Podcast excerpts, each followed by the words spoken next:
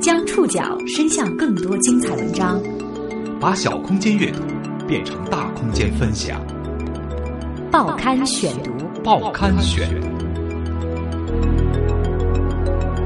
把小空间阅读变成大空间分享。欢迎各位收听今天的报刊选读，我是宋宇。今天为大家选读的文章摘自界面新闻，和大家一起了解一块雾霾砖的诞生和消失。华北地区迎来了新一轮雾霾，哎，闻着就觉得呛。京津冀及周边地区出现重污染天气过程，苦中作乐，调侃雾霾。华北地区持续的雾霾，让一个叫坚果兄弟的深圳小伙红了。我做这个，因为它确实是一个艺术计划嘛，它实际上不能产生的实际作用。过去的小半年里，他推着一百二十公斤的工业吸尘器，在北京街头工作了一百天。将收集到的雾霾粉尘制作成了一块砖，在不少人看来，这个文艺青年的这场行为艺术表演对人类生存境况的关照，已经远远超越了行为本身。报刊选读，今天和您一起了解一块雾霾砖的诞生和消失。来，拍这个，深圳小伙坚果兄弟把手上的红砖递了过去，正在砌墙的建筑师傅头也没抬。左手拿起抹泥刀，在泥桶里搅了团湿水泥上来，往砌好的砖面上一摔；另一手顺过坚果兄弟递过来的砖，啪的一声，砖嵌了进去。十二月五号下午，北京西城区的一条胡同里，正修着四合院的这位师傅，大概永远也不会知道，他刚才用的那块砖是眼下北京乃至全中国最著名的一块砖。区别于其他砖的特殊之处在于，这块砖的主要材料是曾经飘散在北京空气中的颗粒物污染物，是由这个叫坚果兄弟的青年在一百天当中用工业吸尘器在北京收集的。那些直径以微米计量、肉眼原本无法看到的尘埃，最后集合成了一盒亮得发灰、触感细腻的黑尘。十一月三十号，这盒尘土被送到了河北唐山一家制砖工厂。在这家工厂里，这些黑色细腻的尘土被混入陶土，然后炼泥制坯，进炉烧制，由此，全国第一块由 PM 两点五、PM 十等空气污染物烧制的砖头就这么诞生了。关于这块砖的隐喻和这场耗时已久的行为艺术对于环保污染的关照，人们还没来得及探讨。第二天。一百六十多公里外的北京就开始遭遇了今年以来最为严重的一次雾霾天气。那一天，曾经让这座城市引以为傲的众多古迹名胜、现代摩天大楼以及居民四合院，无一例外的沉陷进了浓重的灰黄色雾霾里。当天空气可见度极差，飞往北京的航班迫降至天津、石家庄等机场。人们在社交媒体上晒一片灰霾的图片，靠想象和记忆力勾勒雾霾背后建筑的轮廓。民间有检测仪测出，北京当天的 PM 两点五值达到两千两百四十二，PM 十值达到八千四百六十，而官方检测点检测到的局地 PM 两点五数据也一度接近一千。这次雾霾的严重程度，让人们联想到了一九五二年伦敦那场夺走一万两千人生命的雾霾事件。就在这场雾霾前不久，北京还处在一场雪重回北平的盛誉当中。在社交媒体上传播的照片里，素素白雪中的故宫红墙，素雪掩盖的金黄色琉璃瓦，照片辅以“岁岁坠芳琼”的文字描摹。在一片惊叹声当中，故宫博物院雪景的微博转发量超过十八万。这座明清古都的历史文化气息在素雪当中尽情施展，一度引发全国其他城市的羡艳。然而，也几乎就在一瞬之间，一场雾霾让北京似乎成了一座弃城。这场浓度前所未有的雾霾成了这块雾霾砖火速窜红的绝对推手。几乎是一夜之间，坚果兄弟和他的这块砖悄无声息地占据了各大媒体和互联网的重头报道。有一个自称坚果兄弟的小伙子，用吸尘器吸霾一百天，他竟然还用这一百天里收集到的灰尘做出了一块板砖。小小的一块砖，却是污染的真实写照。面对自己的窜红，这个青年倒是挺淡定的，他觉得更多是无奈。这块砖刚好成了人们的一个爆发点。他表示，一开始媒体没说清楚，很多人都以为整块砖都是雾霾做的，但是实际上，这块四五斤重的砖头主要构成部分是陶土，空气污染物只占其中很小的比重。在坚果兄弟看来，用雾霾做砖本身就是一件很荒谬的事情，但是这件看起来很荒谬的事情，人们没有去深究它的真实性，而是愿意相信这样的荒谬。其实也表达了人们对很多事情的不信任和不满。坚果兄弟使用的工业吸尘器能够吸附直径为零点二微米以上的颗粒物，我们所熟悉的 PM 两点五、PM 十等空气污染物都被囊括其中。吸尘器的风量每小时两百三十四立方米。按照一些媒体的算法，坚果兄弟一百天内每天使用吸尘器四个小时，大概相当于六千两百个人一天的呼吸量的总和，也可以换算成一个在北京生活十七年的成人的呼吸量。不过这些数字在坚果兄弟看来都不太准确。他说：“首先，这不是科学，更像是一个符号，一个象征，不需要去研究出里面具体的成分。”在进行这项尘埃计划之前。坚果兄弟给自己进行了相关科学知识的扫盲，但是自己究竟收集了多少污染物，他并没有精确的称量过，估算在一百克以上。招架不住多番询问，他给出了统一的答案，就是一百克。这个文艺青年说：“艺术不是科学，但是既然媒体坚持要一个具体的数值，那就给一个值吧。”实施尘埃计划之前，这个1981年出生的年轻人还做过不少让人匪夷所思的事情。他曾把一千个北京黑中介的电话涂在墙上，供人们随意拨打复仇。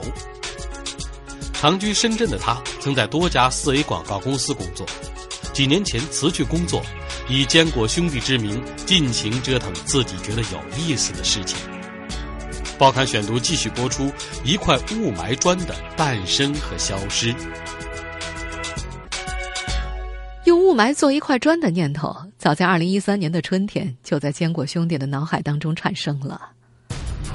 二零一三年年初，北京及周边地区接连遭遇严重雾霾污染。当年一月十四号，北京的 PM 两点五值高达九百九十三。如果要写一个中国空气污染编年史，那一年算得上历史性的时刻。有关雾霾的医疗事件频繁发生。中国卫生计生委发布的报告称，二零一三年年初的雾霾危机辐射范围达到一百四十万平方公里，影响了六亿多人。渐渐的，雾霾成了人们无法逃避的恶魔。一时间，媒体形成了雾霾轰炸效应。那时，远在深圳的坚果兄弟也注意到了首都所遭遇的天气灾难。当他看到报纸上北京那些标志性的建筑被一片灰黄色的雾霾笼罩的照片的时候，他很吃惊。这和2008年他去北京看到的首都如同两个世界。他印象里京城的天空应该是像景德镇陶瓷一样的蓝，一样的干净。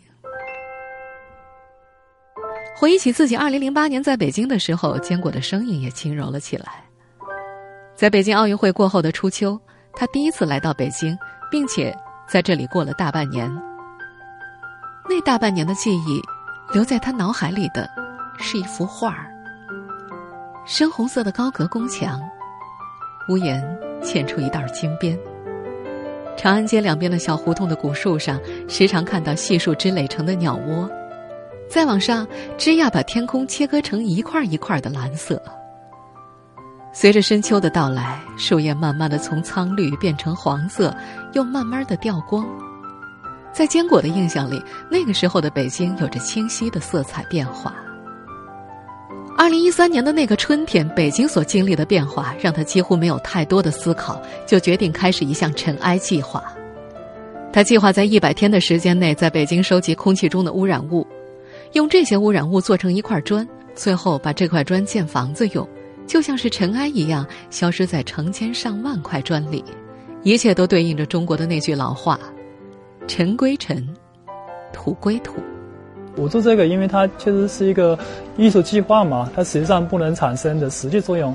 我就是我再找一百个人、一千个人，每人吸，肯定也对整个整个雾霾或者整个空气污染是不足以产生实际上的影响，只能说，哎，我把这个问题放大到你不能忽视。大家对这个空气，很多人也是习以为常，就是不觉得已经已经麻木了。然后另外，大家对关于自己去怎么去改变，也好像没有特别让人急迫性。坚果兄弟看起来皮肤白白的，高颧骨，清瘦，头发扎在脑后，这倒和他行为艺术者的身份高度契合。他说，一开始。就是想做成一块砖，也没有考虑过其他工艺品。他说：“不想破坏尘埃的本质属性，砖很直观就能感受到尘。如果做成工艺品，比方说一个精致的陶器，就远离本质了。”为了做出这块砖，他在二零一三年的夏初就来到了北京。那是他第一次感受到北方的雾霾，空气很脏，灰灰的。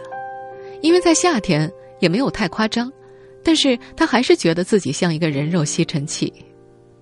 他同样能够感受到的是这座大城市的快速发展。这个拥有两千零一十九万人口的超级大城市，在过去的三十多年里，像个超级机器，一直处于快速扩张之中。这种快速的城市化以及周边地区工业化进程，不知不觉造就了雾霾这个恶魔。人物杂志曾在一篇报道当中提供了这样一组数据：以北京市中心为原点，画一个半径为一百公里的圆圈，圈内的各种工厂在二零一零年总共烧掉了五千七百万吨煤。除此之外，油品质量低劣的机动车、厨房、露天烧烤的油烟也难辞其咎。坚果兄弟觉得，自己似乎应该做些什么，但是由于经济原因，他一直筹划的尘埃计划。一度搁浅。面对雾霾所成，官方也耐不住了。二零一四年一月的北京两会期间，北京市长王安顺代表北京与中央签订了责任状，其中规定，北京市二零一七年细颗粒物年均浓度控制在六十微克每立方米。王安顺说：“领导和我开玩笑，完不成规定的治理大气污染任务，提头来见。”但是，一年过后，北京的 PM 两点五年均浓度只下降了百分之四。王安顺在今年年初的某次会议上表示：“治不好霾，提头来见，是一句玩笑话。”他有些无奈的表示：“如果自己的脑袋能够换来 PM 两点五达到六十的话，那随时都可以来取。”虽然有雄心壮志，但官方的治霾宣言也让常年困于重霾的人们很难相信首都的空气能很快好起来。各色关于雾霾的调侃恶搞，成了人们对抗雾霾的无奈之举。而坚果兄弟则在继续筹备他的尘埃计划。报刊选读继续播出：一块雾霾砖的诞生和消失。今年七月。坚果兄弟决定正式实施他已经搁浅两年的尘埃计划，因为他终于攒够了计划所需要的费用。他清楚的记得，他所购买的那台大功率吸尘器是七月二十四号到北京的，那天也是尘埃计划重新启动的第一天。在北京七九八艺术园区附近的一家物流公司里，坚果兄弟当场拆开了紧紧包裹的几层厚纸板，一台桶式电瓶吸尘器。就这么露了出来。他按下了开关，这台重达一百二十公斤的家伙发出呼呼的入风声。他迫不及待地推着这台两百四十斤重的电瓶式吸尘器，从七九八那家物流公司一路步行到十公里之外的雍和宫。吸尘器的开关一直开启着，一路吸着空气中的尘埃。他也不觉得累，晚上也没失眠，就是有那么点激动。这一天，成了坚果兄弟。在首都吸尘一百天的缩影。我们现在所听到的这段噪音，出自坚果兄弟为自己所记录的吸尘影像。在这条短片里，我们可以看到他推着那台巨大的机器在北京城里到处游走。整个片子没有一句台词，只有这刺耳的噪音声。除了雨雪天气。阅兵，或者重要的会议期间，整个夏天他都会在下午推着他的吸尘器出门。到了冬天，出门会早一些。由于吸尘器体积重量的限制，他吸尘的时候不能搭公交、地铁等一切交通工具，只能够推着这台接近他体重两倍的机器步行。大多数的时候都走自行车道。吸尘的时间控制在每天四个小时左右。如果去近一点的地方，比方说三联书店，来回路程两个小时；原地吸尘两个小时。去鸟巢这类路程较远的地方，四个小时就都要在路上了。晚上，他租住在雍和宫旁一家青年旅社，给吸尘器充好电，以备第二天的工作。每天推着吸尘器走在北京的街头吸尘，成了坚果兄弟日常的工作。在一百天的时间里，他几乎把北京的东城区跑了个遍。去的地方挺随意的，不一定是标志性的建筑。有时候看到很喜欢的地名，他就过去了。比方说，他觉得“京台西照”这几个字就特别的美。在吸尘的这一百天里，也有人劝他，让他多到建筑工地吸尘，多些尘土，效果会更好。他已经记不清楚自己拒绝过多少次这样的建议了。他觉得没有必要。在他看来，不能够破坏整个过程的真实性，真实很重要。在去过的所有地方当中，坚果最喜欢的是雍和宫到三联书店的小巷子。有时候，在附近吸尘结束了，他就去三联书店看书到凌晨四五点。天色还朦胧的时候，他就推着吸尘器原路返回。这时候，小巷里往往会多出很多地摊儿，胡萝卜、白菜、南瓜拥簇在地上铺展的编织袋上。路边的电线杆线路很杂乱，树也很低，胡同里的小狗撒着欢的跑，让他感觉非常生活，很有生命力。当然，他强调，那是没什么霾的时候。有霾的时候，情况就完全不一样了。这一百天当中，坚果兄弟觉得特别糟糕的天气大概有二十来天。雾霾最严重的时候，密实的悬浮颗粒几乎把空气的光线都凝滞住了。整座城像被熬成了一锅粘稠的黄灰色的浓汤。被戏称为“猪鼻子”的工业用口罩在街上的出镜率也越来越高，人们隔着小小的过滤器，小心翼翼的呼吸着。在卫星信号有时也失效的重度雾霾下，不戴口罩的英勇之士也不在少数。坚果就是其中一员。他说：“麻木了，觉得口罩没什么用。”经常有人问他，在吸尘的过程当中遇到什么阻力？他表示，最大的阻力其实就是污染本身。平时他在街上吸尘，也没有太多的人觉得奇怪。他自嘲自己就是个清洁工，还是没有工资的那种。严格来说，他有过两次不算太顺利的经历，一次是在外国大使馆密布的三里屯吸尘，刚好巡逻的警车经过。警车接近他的时候，明显放慢了车速。武警摇下车窗，眼神很异样的看着他。坚果说自己当时非常紧张，不过，警察最终没有盘查他。还有一次就是去天安门了，他的吸尘器被拦在了自行车车道入口，阻拦他的保安告诉他：“你这不是自行车呀。”他有点无奈，只能够推着自己的吸尘器过人行道。人行道上也有保安询问他的情况，他就老老实实的回答：“这是吸尘器，自己是个清洁工。”当然，这一百天里也会遇到好玩的事儿。有一次，他在三联书店附近吸尘，一辆黑色小轿车突然就停了下来，车主下车一拉后备箱，冲着他咧嘴一笑：“来，哥们儿，帮忙吸个尘呗。”车主一系列动作行云流水，一气呵成，让坚果一愣。呃。这个不能吸，你这不是吸尘器吗？车主很是疑惑。这样好玩的故事不多，吸尘的绝大多数时间都是枯燥的。坚果一个人推着两百四十多斤的大机器走上四个多小时，夏日暴晒，秋冬风寒，比情绪更难对抗的是体力不支。关于吸尘更多的辛苦细节，坚果兄弟并不愿意多讲述。他不想说自己有多累，也不想把自己描述的很悲情、很辛苦。他说：“我很喜欢《蒙面骑士》这本书，作者也是以自己的方式对抗，也遇到了很多困难，但是他的文笔始终很幽默。很多做公益的都说的很悲苦、很悲壮。我不希望我是那个样子，不要去埋怨。二零零五年的十一月二十九号，坚果兄弟一百天的吸尘计划结束，他将这些尘埃送到唐山的一家制砖厂，全国独一份的雾霾砖就这样诞生了。伴随着十二月初席卷华北的大雾霾，这块砖成了全国最文明。报刊选读继续播出一块雾霾砖的诞生和消失。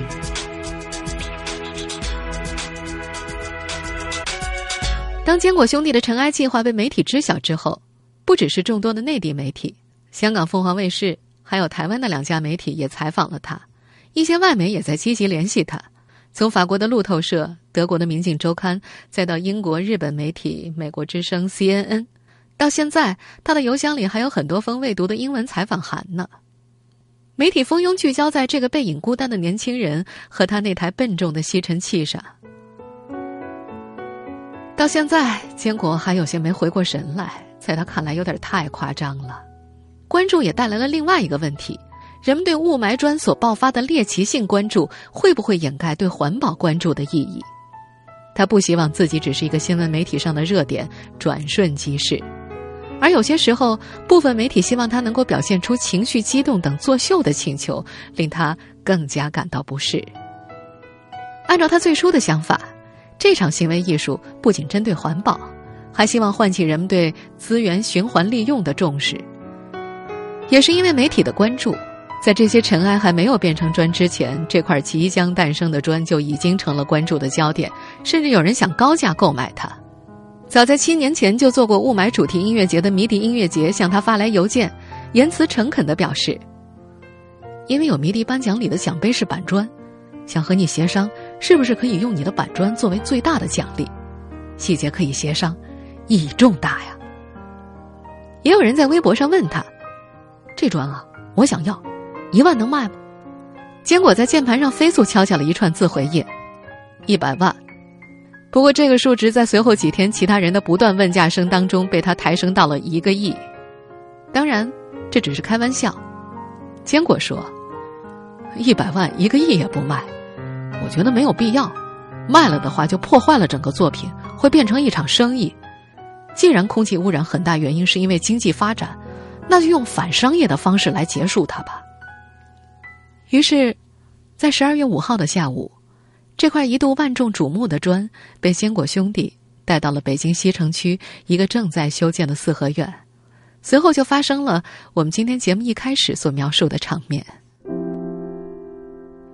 现在这块砖已经成了那座四合院墙体的一部分，虽然建筑工人们并不清楚这块已经垒进墙体的砖头，在最近一段时间是各大新闻媒体的主角。坚果兄弟并不愿意透露这个四合院的具体位置。他希望这块砖像尘土一样，最终消失于无形。那天去砌砖的时候，工地上弥漫着肉眼可见的灰尘，随行的朋友捂着嘴咳嗽起来。在那块砖被砌进墙体以后，坚果站在一旁，看着师傅接着砌墙，直到那块标着字符的砖被水泥和其他砖块完全掩盖。朋友问他：“就这样放进去了？”嗯，就这样。坚果摆了摆手，大步朝外走去，忽然又停下脚步，回头看了几秒之后，嘟囔着：“走吧。”回忆起那一刻的时候，坚果说自己没有太激动，总算是结束了。他觉得这些天接受采访比西城还要累，他感觉已经透支了，是时候离开了。放完砖几个小时之后，他就踏上了回深圳的火车。他记得，那天傍晚的北京，深橘色的晚霞像腮红一样，抹在西边的天空上。老胡同里大树的枝桠上，三三两两落着麻雀，头顶还有迅哥在盘旋，歌哨响亮着。看着周围的这一切，坚果有些轻松愉快。可是那天，当他拿出手机准备看时间的时候，看到是屏幕上朋友发来的新闻。又一轮雾霾天气将要来袭。华北地区迎来了新一轮雾霾。北京空气重污染应急预警从橙色升级为了红色。北京发布了今年的首个空气重污染橙色预警。听众朋友，以上您收听的是《报刊选读》，一块雾霾砖的诞生和消失。我是宋宇，感谢各位的收听。今天节目内容摘自《界面新闻》。收听节目复播，您可以关注《报刊选读》的公众微信号，我们的微信号码是《报刊选读》拼音全拼。下次节目时间再见。